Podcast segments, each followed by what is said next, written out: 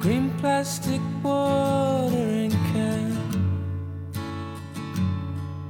for a fake Chinese rubber plant and a fake plastic girl. 大家好，这里是 Yes Passion，我是秋晨。那这个春节刚过，那估计过一段呢，呃，逐渐大家就忙起来了。因为我录这节目的时候呢，是一月二十九号，嗯，估计呃过了十五吧，那个各个呃该上班的、上学的就都又恢复正常了。那这期我们聊一个话题，是关于一个巫师的，一个印第安巫师的。呃，那有一个作家，他叫卡洛斯·卡斯塔尼亚，他写了一本书，叫《巫师唐望的教诲》。呃，这个这本书呢，实际上是他的一个呃，他的一个日记吧，或者是一些琐碎的，根据他。看到的跟这个巫师的发生的一些事情呢，所写的这么一个，呃，这么一个研究也好啊，或者说日记也好啊，记录也好，是这么一本书。这个卡洛斯·卡斯塔尼亚，他是出生在秘鲁，然后年幼的时候呢，他是跟着父母迁居美国。他大学呢是在加州大学洛杉矶分校人类学系。然后他自己的研究焦点呢是在这个美洲印第安文化药用植物这个主题上进行的。然后他一九六零年的时候呢，他经过朋友的介绍呢，认识了一位呃年近七十岁的亚基族老印第安人。那这个人就是啊我们今天要探讨的一个核心。但是因为呃，也也不光是探讨这个人，还有因为他引发出来的一些啊事情或者感受吧。那这个巫师呢，就叫唐旺马图斯，简称唐旺。那这个作者呢，就是这个卡洛斯，我们简称卡洛斯吧。他就拜了这个印第安人的这个萨满巫师唐旺马图斯呢，做他的老师，然后跟他去学习。啊，那我看这本书实际上是说，就是说这卡洛斯，啊是怎么结识的这个巫师唐望，然后啊怎么受到唐望的一些启发，然后怎么去指导他，啊去学习这种就是药用植物学呀，啊还有就是关于印第安人的一些哲学或者思考，啊，那其实唐望这个人呢，他是一个。巫医的这么一个角色，也是一个，就行现代话说叫药用植物学家，啊，另外呢，唐望这个人还有一个角色，他是一位萨满的巫师。就古代的时候，我们中国的这个东北也是萨满教的场域。那这个宗教，呃，很有意思，它就是在印第安的文化，就是北美洲这块儿，啊。原住民他们是萨满教，我们这个中国的东北也是啊萨满教的一个场域啊。那这个其实是和呃过去这个就是一个冰期呃的时候，然后实际上是和人类迁徙又有关系。就是说，他呃我们这东国的这个亚洲的这这这块区域的人吧，是通过这个啊这个冰期。冻上之后，就在这个白令海峡这个位置哈，然后走到这个呃北美洲，是这么一个迁徙的过程。也就是说，这个第四季冰期的时候，这个现在我们从地图上看的这个白令海峡呢，它是一个海峡，但但是在这个冰期的时候，它就嗯，因为冻上冰嘛，呃，人就可以走过去，来回的这种行走啊，活动迁徙啊。所以，就形成了这两种两个地域。现在看是割裂的，但当时应该是有一个连接的，呃，这样就把它们呃串联起来啊。呃，其实很逗的一个事儿，就之前我看过一个纪录片，奥斯卡还得了奥斯卡奖，叫《寻找小唐人》。那里边就是有一个歌手的那个小唐人，这个叫罗德里格斯，我记得。呃，他其实这个当时就前面这个纪录片的前一段他一直没出现嘛，就很神秘这个人。后来他一出现的时候呢，我觉得这个人就是因为他生活在美国嘛，但是他他在底特律这一块生活，但实际上他刚一出现的时候，感觉就像个亚洲人一样啊。所以我们其实，在看的时候，就是印第安原住民其实和亚洲人的那个相貌啊，都很都挺像的。虽然他也经过一些可能基因突变啊，发生一些变化，但整个感受是，印第安人跟我们的那个亚洲人的那种长相，呃，是挺接近的。呃，这个也是就证实这个猜想吧，就是人类迁徙的这个这种猜想吧。当然是现在我没有，呃，我觉得一切好像都是，嗯，都是一种，呃。都是一种推理或者一种学说，啊，但是好像更合乎这种学说，其实是挺合乎逻辑的。那回到唐望这个人身上，呃，就是唐望呢是一直在指导这个卡洛斯在学习这个啊药用植物学，然后唐望呢就告诉这个卡洛斯，呃，就世界本来是奥妙无穷的，人的知觉呢是受到人类自己的限制。所以，人类自己的视觉和听觉系统呢，呃，其实都非常有限。那这个叫唐望的老头呢，觉得学习探索药用植物的这个过程呢，就是帮人再次打开或者刷新自己的认知的一个过程。所以卡洛斯呢就被洗脑了嘛，他就跟着唐望一直呃一边是研究他的人类学嘛，一边就是。呃，在学习探索这个巫术和药用植物文化，啊，我们先听一首歌，啊，之后为大家再继续展开聊。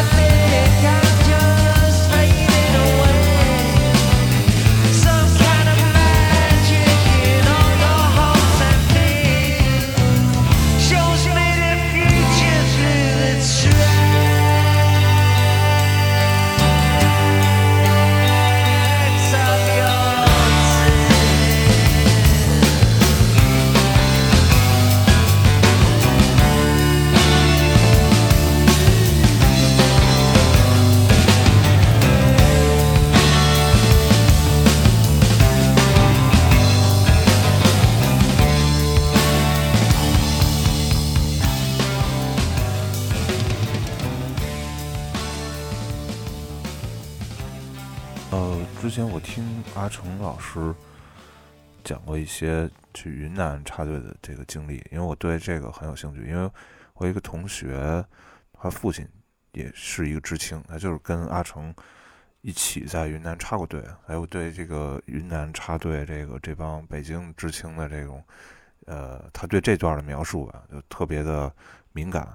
然后这阿成就说，在云南这个地儿呢，北京来的这些知青小伙，白天干活干的已经非常辛苦了，就晚上已经累得不行了。但是在云南当地的这些人呢，他们白天也是干活，跟大家一起干，然后晚上还载歌载舞，然后第二天起来还非常有活力。然后北京的这些知青小伙呢，就很不明白为什么。呃，同样是人，人家云南的小伙啊，这体力就这么好啊。然后后来，呃，他们才知道，就云南这些当地人呢，他们啊，除了这个载歌载舞之外呢，他们还呃，这个用一种这种药用植物来盯着这个劲儿啊，所以这活力就非常充足啊。当然。我现在提这个药用植物呢，这个四个字呢要加个引号，因为这个在现在来看，肯定是有些东西，有些药用植物是被列入啊非法的这个范畴的啊。但是当时，呃，这个他们有一种古老的习俗嘛，一直延续过来，所以他们是在靠这个在定着这个劲儿，所以就感觉是载歌载舞啊，就是非常有活力啊。啊，所以弄得就北京这些知青就非常懵。就卡洛斯在写这个《巫师唐望教会》这本书呢，第一部分都是以日记的形式，呃，表现出来的。他一直也处在一种就是时而糊涂、时而清醒的状态里边，啊，所以他基本上是像做笔记一样，记录自己跟着唐望采摘那些。呃，稀奇古怪的植物啊，这些经历，或者记录一些跟唐望的这个对话。那，嗯，但唐望一直对这个学生是比较谨慎的，因为这个古老的文明呢，就使用药用植物呢，它是和这个巫术、巫师或者巫医，就是就是关系是很紧密的啊。那具体像卡洛斯写在这个书里的这些日记啊。这些记录，就大家可以自己去看啊。就是我是说我的感受，就是说，呃，我们在那个就是原始出土那些陶罐啊，或者说这些呃陶罐上都有那个很多几何纹嘛，然后或者人面、鱼纹盆啊，然后什么各种几何纹饰啊，还有好多嗯祭祀用品啊。然后或者甚至包括一些青铜器啊，我们在常规的状态下看这些东西呢，都非常普通，呃，但是，嗯，古代人，我觉得可能他们不一定是这种感知或者感受吧，呃，因为他们很有可能是在一种药用植物的作用下，那么这些人因为有在巫医的这个指导下或者巫师的指导下，啊，来看。然后他们就进入了这个催眠系统。那他们观察这些呃纹饰的时候，或者在呃感受这些呃古代的这些我们现在看似造型很夸张的这些这些呃器物的时候，呃，他们应该是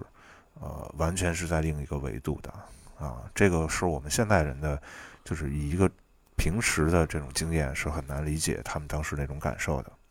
有一部电影叫《制造伍德斯托克》，那这个电影里那个男主角后来钻进了两个嬉皮士的车里边，呃，在那个车里边使用了药用植物，呃，他们使用这个药用植物之后呢，再看那个车顶上的图案，就发生了很多变化，因为在那辆车里，原来那个车顶的图案我们看上去灰不溜秋的，然后而且，呃。那个车顶图案并没有什么色彩，并没有那么那么鲜艳，但是他用了这个药用植物之后呢，他看那些图案就都就都灵动起来了，就都运动起来了，